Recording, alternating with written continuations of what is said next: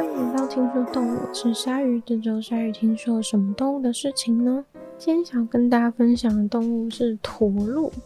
那不知道驼说到驼鹿呢，大家会想到什么？其实驼鹿呢是加拿大的一个象征性的代表动物，在很多加拿大的东西上面都会看到有驼鹿的标志。那驼鹿呢，大家如果是没看过驼鹿本人，或者是一些有比较的影片的话，通常对驼鹿最大的印象可能是它们的脚。对，因为它们的脚呢，跟其他的鹿科动物其实是长得不太一样的。一般的鹿科动物啊，它的脚都是长比较像树枝状，都是全部都是细细的，然后这样一直分叉、分叉、分叉，然后弄成一个美丽的、美丽的一个树枝状的脚。不过我们的驼鹿呢，它是有点像是一个手掌状的。简单来说，就是它的这个脚会有一大片比较完整的面积，然后上面才开始分叉，而不是全部都是细细的。所以说会有一整面，就是比较完整一整片，就是它会比较像是片状，而不是树枝状这样的感觉。所以很多人也把它称为是一个手掌型，对，因为手掌就是中间有一块比较大的，然后再有延伸这样子。那其实它的这个脚啊是长得非常非常的漂亮，然后脚的大小也是非常非常的大。不过如果你是没有看过驼鹿本人的人的话呢，可能不知道驼鹿本人就是到底是有多大，因为呢，驼鹿啊，在加拿大或者在阿拉斯加一些地方，就是可能他们就是都会保险，然后都会保这个驼鹿险。那保驼鹿险其实就是像车祸险，是怕担心避免就是遇到车祸的时候有办法解决嘛。那驼鹿险就是让你在遇到驼鹿的时候可以用的。那遇到驼鹿的时候，为什么需要用呢？就是因为这个驼鹿它的体积非常非常的大，然后重量非常非常的重，所以如果你不幸在开车的时候撞到驼鹿的话呢，你的车基本上应该是车头应该出呈现全毁状态。那、啊、如果你人没事的话，其实就已经算不错。那因为驼鹿它们体型超大的关系，所以说当车子撞到一只驼鹿的时候，通常它的上它的上半身头可能会直接戳进挡风玻璃，就你就会，如果你是坐在驾驶座上的话，你可能就会跟那只驼鹿直接近距离拥抱。那驼鹿可能就直接压你身上，那你应该会超级不舒服，因为驼鹿真的很重又很大。那在一些影片当中，其实就可以看到，就如果有车子在旁边开的话，你就可以明显看到那个驼鹿啊，是堪比车子的大小，是可能比一般轿车还要大的感觉。嗯，尤其是。因为他们比较，他们的腿很长，所以他们的这个肩高就比一般轿车车顶还要大很多。所以这也是为什么说，就是当发生车祸的时候，驼鹿就是会整个整个就是碾压你的车子，就是因为你的车子虽然是铜墙铁壁做，但是驼鹿它体重非常重，体型非常的大，所以当就是高速冲撞之下的时候，一定是呈现一个两败俱伤的状况。所以说啊，其实大部分就是，如果你是在那种野生动物很多的地方开车，通常就会说，嗯、呃，你遇到大部分的动物的时候，其实你都不应该，就你在路上看到大部分动物的时候，你都不应该去闪避，因为常常你为了闪避那只动物，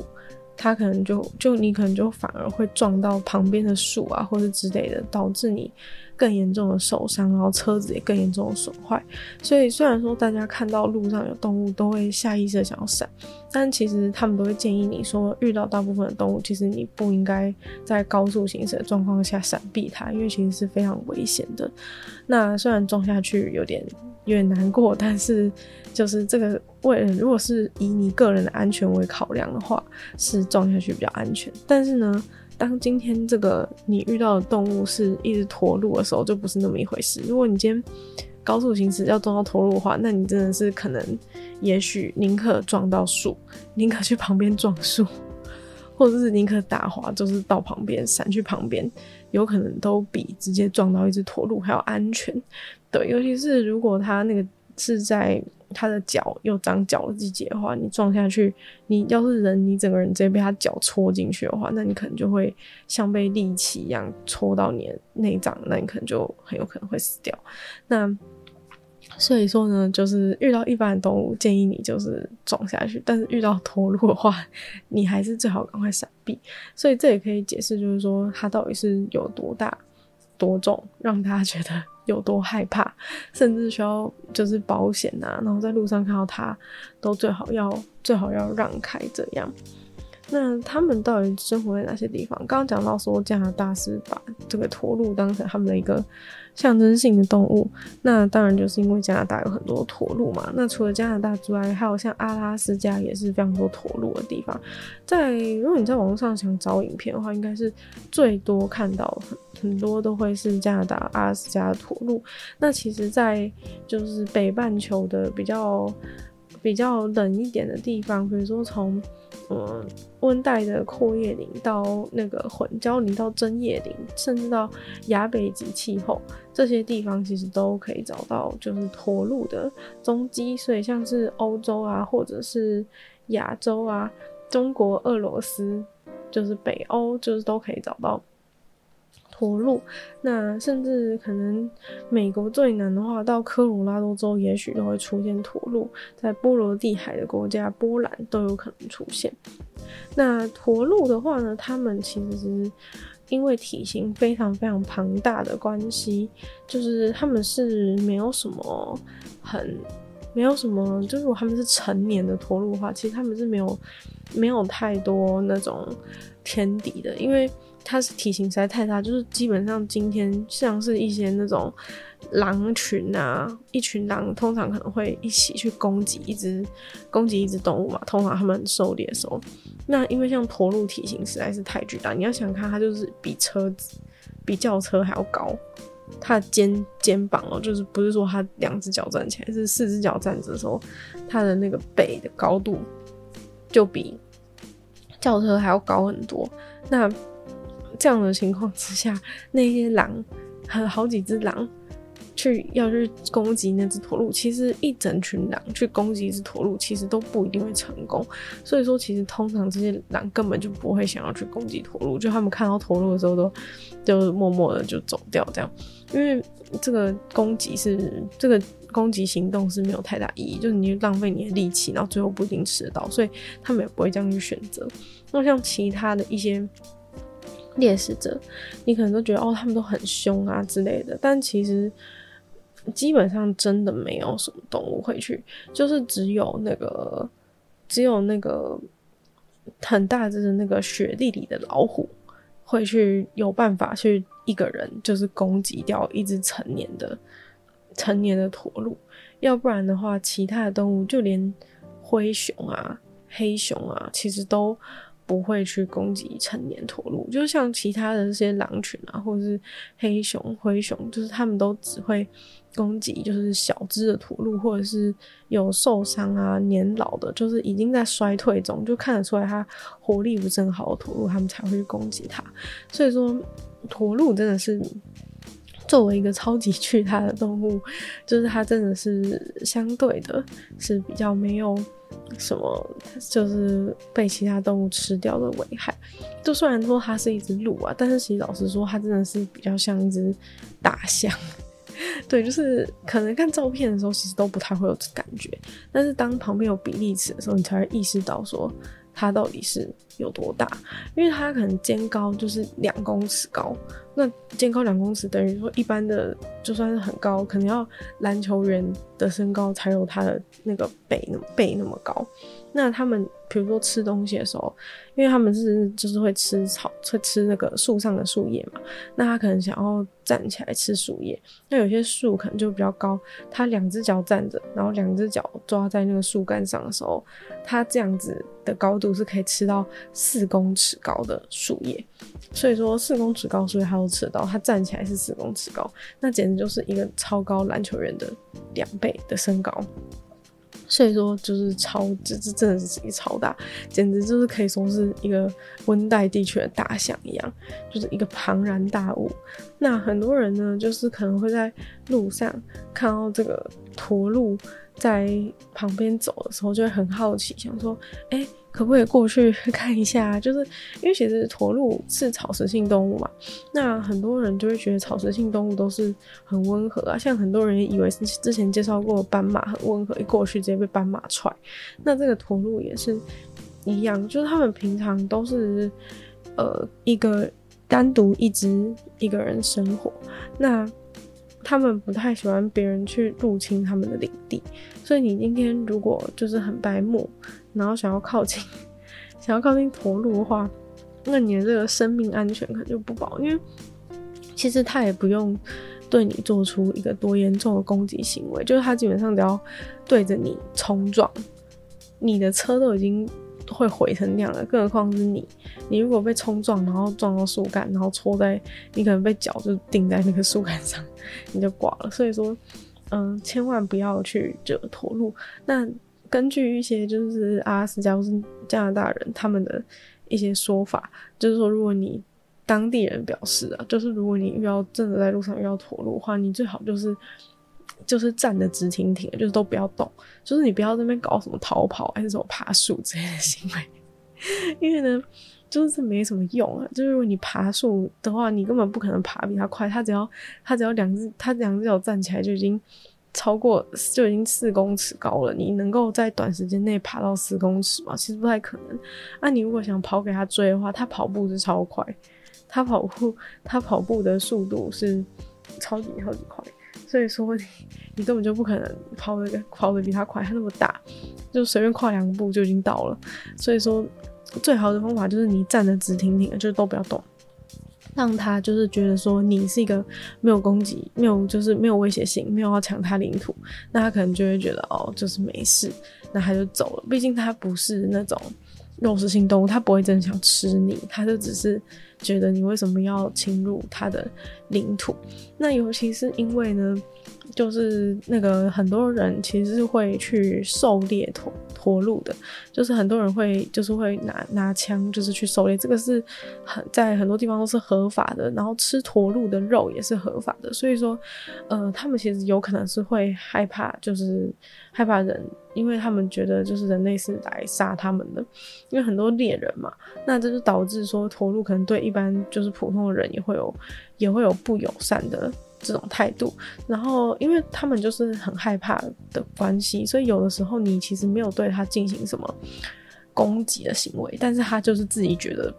有威胁，所以你可能没对他有什么入侵的行为，他可能就不爽就过来撞你，因为反正他。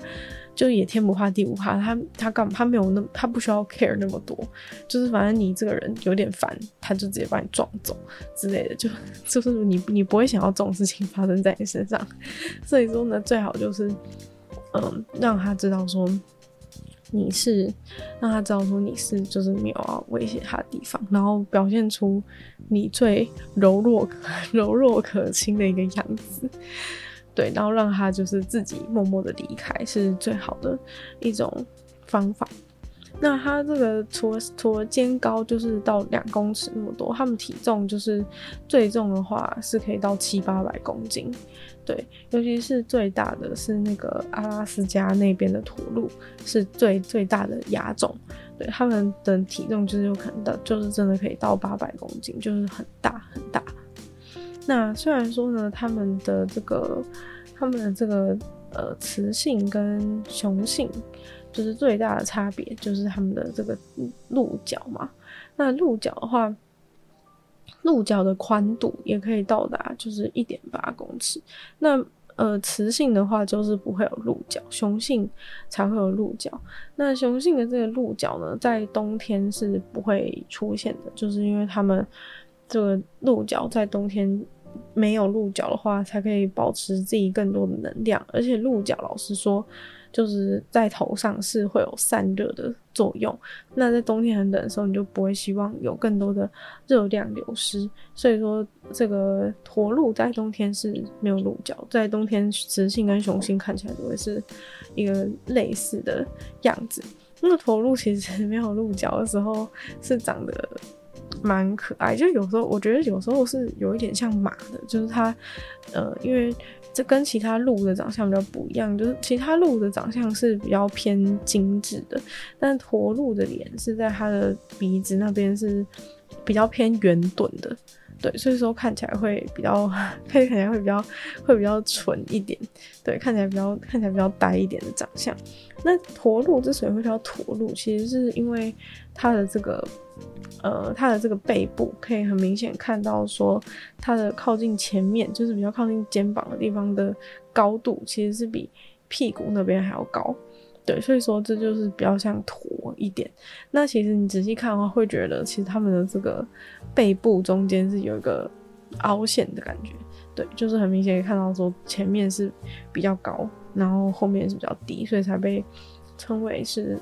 驼鹿。那驼鹿最大的特色这个角啊，当然最重要的时候就是用在交配的季节嘛，因为交配的季节呢，就是当你有越大的鹿角。其实就是呢，越能够赢得就是你的交配权。那鹿角的大小呢，其实就是除了大小以外，最大大家会看的就是母鹿会看的，其实就是这个鹿角的对称性，还有鹿角点的数量，就是它可能上面分叉数量，它的漂亮程度，都会影响这只公驼鹿，它就是能够吸引到多少的母驼鹿这样子。所以说它的这个角是非常重要的一个东西，然后它这个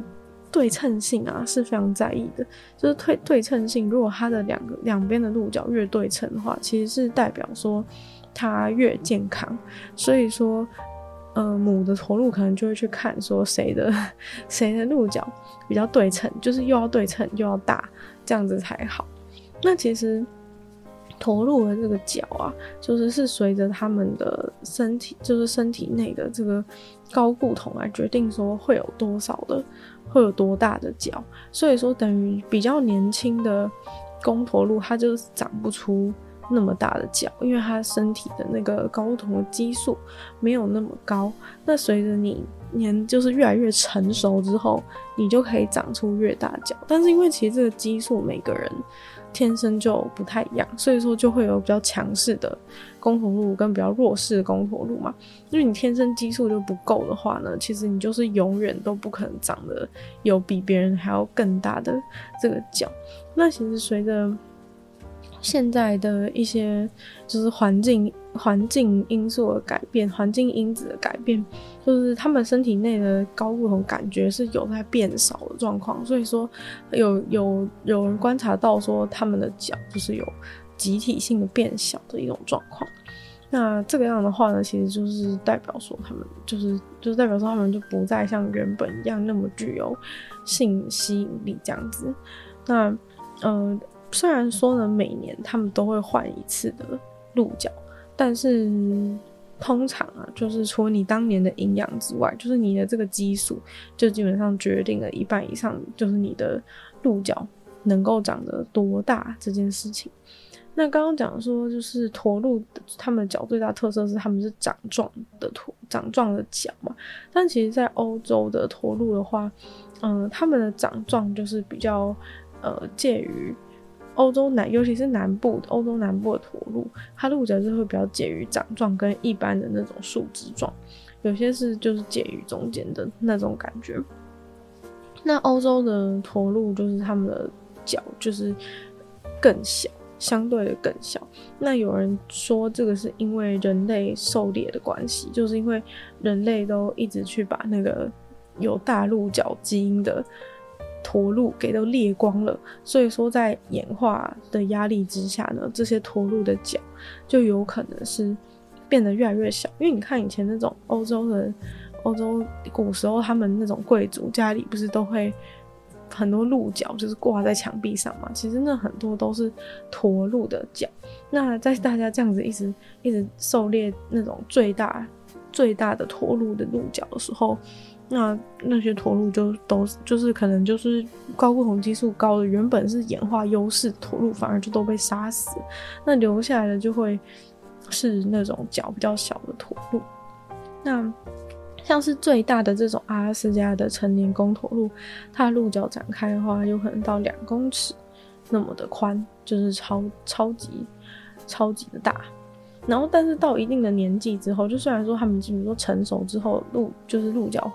跟那个鹿角跟他们对称性就是都会越来越大，越来越好。但是到了一定的年龄之后呢，他们的这个又会开始下降，就是这其实也是代表着他们在老化的一种状况。那鹿角他们要掉下来的时候呢，其实是呃要。会去摩擦，这个应该所有的鹿都是有类似状况，就是他们都会去去摩擦那些树，然后让这个鹿角更容易的去脱落。那其实鹿角它们表面上啊是有覆盖的一层毛茸茸的，就是它并不是呃摸起来就像一根光棍的感觉，或是摸起来就像树枝，它表面上是有一层。毛绒的，然后因为它摸起来非常的舒服，所以很多人会把它说是说形容成是天鹅绒那么舒服。就是有人还拿着那个鹿角在脸上磨蹭，就是因为它真的很软，然后很舒服。那这个上面的这一层毛绒啊，其实都是它们的皮肤，上面全部都是有血管的，那就是就是由这些血管去运送营养的营养的成分去给。这个鹿角，那鹿角才有办法越长越大。那当他们要脱落的时候呢，就得要去，得要去去磨磨磨磨，然后把那个鹿角给磨掉。但因为呢，这上面全部都是血管嘛，所以当它脱落的时候，有时候你会看到那种一个驼鹿，它的。头角上面全部都是血，血迹斑斑，看起来超恐怖。就是它可能看起来像是去浴血奋战回来一样，但其实并没有发生任何事情。这个世界一切一切都很平静。其实就只是因为当它去摩擦它那里面的血管，那就破掉了，所以它整个那个鹿角上面就会全部都是血。那你可能就会觉得说，哇，那它是不是很痛？因为它看起来超可怕。那个那个图片看起来就是整个整个头都是血淋淋的。但其实他们并不会觉得真的很痛，就是主要是他们呃那个细细小小的那些血管，就是比较像是会觉得很痒，就是想要把它弄掉的感觉，就是并不会真的觉得是很痛，只是视觉上看起来就是整片鹿角上面都是血的模样，看起来是很恐怖的。那如果是这种情况的话，就是呃它掉下去的这个掉下来的鹿角上面，其实就已经不会有太多的。毛绒还存在，因为都已经就是都已经流血，都已经被磨掉。但有一种情况是，如果它很容易、很轻易的就掉下来的话，那这个鹿角就有比较高的几率，它的身上面的那些毛绒全部都全部都会粘在上面，那你就可以获得一个完整的、完整鹿角，可以把它偷偷的把它捡走。那其实这些鹿角就是因为它蛋白质非常的丰富，所以说也是会有其他的动物会把这鹿角拿起来吃。对，有些驼鹿它们自己也会去吃这个鹿角上面的毛绒来获取营养。对，那因为刚前面有提到说，就是鹿角完全是依靠就是睾固酮在生长，所以你有越多睾固酮，它得长越大。那如果你睾固酮缺乏的话，其实你就没有办法长出一个好的鹿角。那如果说一个驼鹿它被它被阉割的话呢，在两周之内，它鹿角就会直接直接脱落，然后开始长出一个那个畸形的鹿角，然后之后就不会再有鹿鹿角了。对，所以说很明显可以看到这个睾固酮跟鹿角之间的。直接关系。那驼鹿是草食性动物嘛？那他们喜欢吃一些植物啊，或者是水果。其实他们一天要吃很多东西，因为他们一天就必须要消耗掉两万三千卡路里，才有办法维持他们这么庞大的一个体重。那他们大部分的食物来源呢，都是陆地上常见的一些草，像是地板上的一些杂草啊，他们都非常喜欢吃。但其他的。树叶的话呢，他们喜欢只吃嫩芽，那这也是为什么他们需要把脚站起来，然后爬到四公尺高的地方去找嫩芽来吃。那但是呢，他们其实是很多会去吃那个水生的植物。这件事情可能是有点奇怪的，因为呢，他们是唯一陆科里面唯一一种会吃水生植物的，是去水里面觅食的一种动物。那他们喜欢吃的这些。呃，水生植物啊，像是一些百合或者是水草，主要是因为呢，他们在吃陆生植物里面的这个钠含量相当的低，所以说他们需要去水生植物里面，可能可以补充一些钠的需求。那常常他们会被吸引到马路上，也是因为马路上的那个冰雪可能融化或者是结冰的地上，他们就舔地板，上面会有盐分。这就是为什么他们常常跑到马路上面。那如果你没看到的话，可能就哦不小心就撞下去，就直接车祸了。那他们其实吃东西啊是非常挑食嘛，所以刚刚说只吃只吃嫩芽，其实这就有一点点像是长颈鹿感觉，就是他们会先用。他们的嘴唇上面去分辨一些嫩芽跟其他的树枝，就是嘴唇很明显就是一碰就知道说啊，这是嫩芽想吃，然后或者这是比较粗的它就不吃这样子。那这种方式呢，就是让他们就是可以选择到一些纤维最少，然后营养成分最高的食物，可以帮助他们更有效率的获得能量。要不然你这边吃倒半天，然后结果都能量都超低，那你一天要摄取两万三千卡路里，这样你速度不够快，你就跟不上那个你所需要的卡路里的需求了。但是呢，这样子其实会产生一个问题，就是他们变得非常不擅长消化纤维质，那这就造成说，假设就是他们吃到一些真的不幸吃到一些纤维非常多的东西。那他们就很有可能会因此而就是死亡。像是呢，曾经就有一只驼鹿，它就吃了一大堆干草，然后那些干草全部到它肚子里之后，就完全没有办法消化，然后它的肚子就全部被那些干草给填满，然后它也吃不下新的东西，然后那些干草就直接在它的肚子里面就是就是。完全占据了空间，他没有办法吃新的东西，然后也没办法把干草消化，没办法排出去，所以他整个肚子就被占满，最后就这样子被活活饿死，非常的可怜。那其实就是说，他们不太容易，他们不太容易被其他动物给其他动物给给杀死嘛。但是有时候他们就是会因为这种有点 有点愚蠢的原因死掉，就是因为吃太多纤维的纤维的植物，就他们自己没办法消化，就这样被活活饿死。然后像刚刚讲说。那个公路啊，会在那种交配季的时候互相打架，来显示自己的力量嘛，或者是显，或是赢得交配权一些状况，或者是占占领一些领土，就是会互相用脚打架。但是其实他们在脚打架的过程当中，就是不一定是呃一方赢一方输，也有可能是两败俱伤的一个状况。因为其实就算你比较强壮好，但是一旦就是他们的鹿角打结了。就是两个，如果鹿角如果刚好卡死的话，那他们就再也无法分开，然后就无法动，就是两只就是永远这样卡住，然后没办法分离。然后曾经就是有人在一块结冰的水里面，就是看到两只驼鹿，就是他们脚打结，然后就直接死在那个水里面，然后被结冰，就是 看起来像被一个一个一个标本一样，就是他们打架打打打架卡住了，然后就没有办法继续生活，因为。你头卡住了，很难吃东西啊，怎么样的？那刚好就是一个寒流来袭，然后水就结冰，他们整两只的头就一起被一起被结冰在那个水里面，所以模样非常的有趣，只能说模样非常有趣。那这个驼鹿他们在水里面呢，意外的是非常擅长游泳。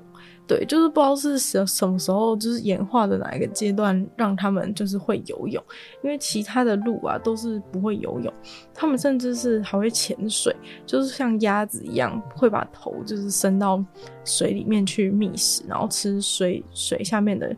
一些水草。那这个就是真的是很特别的一个行为。那尤其是在夏天的时候，因为他们比较怕热，然后到夏天很热的话，他们就会没有食欲，所以到水里面去冷却，然后再吃水草的话，就是夏天的一个非常好的一个套餐。那尤其是到水里的话，也可以把身上的一些寄生虫弄死。所以说到水里面去觅食，对驼鹿来说是非常重要的一个活动。那尤其他们除了就是在呃水里面可以吃东西，可以关闭鼻孔，然后也鼻子都不会进水之外呢，他们还可以在水里面。游泳，然后游超快，那甚至在一些可能比较浅一点的水里面，他们可以在水上面奔跑，或者在雪里面奔跑，他们都可以跑超快。就是他们虽然体型超级超级大，但他们的四肢是非常非常细的。那这个就让他们在。跑步的时候是阻力是很小，所以就算是在积雪很深的地方，就是它可能下面搞不好有三十公分、四十公分、五十公分的脚都在雪或者水里面的情况，他们都还是能够跑非常快，就是仿佛那个阻力不存在。然后其实网络上就有流传一个非常就是 非常神奇的影片，就是看起来像是就是那个驼鹿在水面上面跑。的感觉，然后就有一艘船，就是还从旁边这样开过去，就是证证明了那其实真的是一个水域，而不是就是超级超级浅这样，因为至少有一艘船在旁边嘛。那就很多人就觉得这是什么驼鹿奇迹啊，就是感觉像那种什么圣经故事之类的，但其实就是嗯。活路呢，因为它脚非常非常长，所以说，就算它的脚有三四十公分、五十公分在水里面，其实你也不会觉得它看起来很怪，就是它只是看起来比较像一般的动物。一样，就是它腿，因为它腿原本比例太长了，所以说就算它有一段在水里面，你也不会觉得说他有他的他脚是很多在水里，看起来就像是在水面上一样。然后他在跑的时候，尤其是因为他跑的时候看起来主要是完全没有阻力感觉，就是不会觉得说在水里面跑得很辛苦，就像在陆地上一样非常轻快，然后速度非常快的就从水就是直接过河，就直接跑过河的感觉。对，然后尤其是因为那影片就是他有一艘。船在那边开，所以大家就觉得那个水一定很深很深。但其实据说就是在阿拉斯加，他们很常会用那种，就是很就是类似像一个舢板的感觉，下面装一个很小的马达的船，就是当成观光使用。所以说有可能那个水是确实没有到超级深，但是其实这也证明了，就是驼鹿真的是可以无视阻力，就是不管在雪里面还是水里面，他们都可以跑超快，就是让人。快到让人误以为它是在水面，就是只有空气阻力的状况之下奔跑。而且其实最好笑的是，就是很多人都 一直说那个影片是，就是用。用那个动画做的，但其实你如果把它放到就是可能零点二五倍、零点一倍速中，你就会看到很明显，就是它整个影片当中的细节，就是除非你是砸那种电影成本去做那影片，要不然不太可能就是把一个合成做到这种程度。对，因为它在水上面跑的时候，那个激起的水花就是非常非常的细，就是除非你真的砸重金，要不然那个影片不太可能是一个合成的影片。那它其实就是一个。被随便抛在抖音上面的影片，然后就是造成超大的、超大的回响，所以说应该不太可能是真的用心制作状态。那驼鹿呢？他们就超大只嘛，然后又有点像驼，那有人就是想说，可不可以把它拿来当成，可不可以驯养，然后把它当成农场里的宠物呢？然后答案是大失败。那虽然说，呃，美国人也曾经想要就是骑在驼鹿上面，就是去战场上面打仗，就是拿开枪这样子，但是结果后来非常失败，原因是因为驼鹿他们就是超怕枪声，就是会觉得很可怕，然后就会就会想逃跑，所以说就是他们最后可能只找到一两只就是不怕枪声的驼鹿是是能用，其他的就是几乎完全没用。然后俄罗斯人呢，他们也是。养了很多的驼鹿，就是想要作为军事用途，但是最后就是真的也没什么，就是真的也没什么屁用。虽然说，嗯、他们真的体型很大，但是他们毕竟就是有对于一些疾病的抵抗力比较差，因为他们生活环境就是比较固定，你要把它带去其他地方，可能就很容易染病之类的。那他们吃的东西又很难，又很难供给，就他们又只吃嫩草之类的，就是你食物供给成本又很高，再加上。驼鹿他们其实都独居动物，他们是没有什么社会结构，所以说你很难就是透过驯养一只驼鹿去掌控整群驼鹿，就是没有这种事情。驼鹿他们都是都是一个人生活的，就是唯一会看到两只驼鹿的状况，就是只有在他们交配的那天，或者在两只狼、两只公的驼鹿在打架，或者是一只母的驼鹿带着它的小鹿，要不然除此之外呢，就是不会看到有任何，我会看到有任何驼鹿是很多人在一起的状况。所以说，你要去驯养这种独居的动物呢，是不太容易。再加上驼鹿驯养了之后，也没有什么太大的 用处。所以说，其实。嗯，驼鹿现在的话比较多，还是遭到猎人的猎捕之外，其实跟人类是没有太多、没有太多的互动的。但是由于近期呢，可能因为一些就是栖息地的减少，或者是因为有一些呃手贱的人类喜欢去喂食驼鹿吃东西，所以导致驼鹿就开始觉得说，呃，有人的地方搞不好是代表有吃的，所以现在连驼鹿都会开始出现在一些。人居住的地方，所以其实未来网络上应该会出现更多，就是有驼鹿，像现在就已经有一些，比如说驼鹿在就是人类居住在别人家院子打架的一些状况，其实就是大家都算是会觉得有一点困扰，因为其实如果他们打一打撞到旁边的话，你 你的木头盖的房子可能就直接垮一半，所以说这个是一个蛮大的问题，对，但是当然就是。跟你侵入到他的领土，还有一些人不懂得跟驼鹿保持距离，都有很大的关系。那就只能说呢，大家必须要。跟驼鹿保持一个比较良好关系，不然之后可能就是会有必须要把驼鹿杀掉一些状况。如果他们就是已经入侵到人类社区的话，所以这就很难去说。那有人也是，就是被驼鹿攻击之后，可能就会被迫就是对驼鹿开枪，然后把它把它打死。对，所以说最好是大家自己生活在自己的区域就好，比较不会发生一些问题。尤其是人类，就是除了用枪射它之外，没有什么可以。没有什么可以就是处理驼鹿的方法，也没办法跟他沟通，所以说就是驼鹿入侵到社区，现在是一个严重问题。那就再次感谢订阅赞助的会员五成。大龄男子 James 毛毛黑牡丹还有 ZZ，就希望有其他有意愿继续支持他的创作，可以在下方找到配上的连接。那如果喜欢这期节目的话呢，记得分享出去，更多跟你一样就是对投入有兴趣的朋友。有时间的话呢，也可以在 Apple Podcast 帮我留星星、写下评论，对节目成长很有帮助。那如果喜欢我的话呢，可以收听我另外两个 Podcast，其中一个是用的纯粹不理性批判，的时间更长的主题性内容；另外一个是鲨鱼，会在每周二四用十分钟的时间跟大家分享。一些新闻新资讯，就希望那个听说动物可以就在每周五跟大家相见，那么下次见喽，拜拜。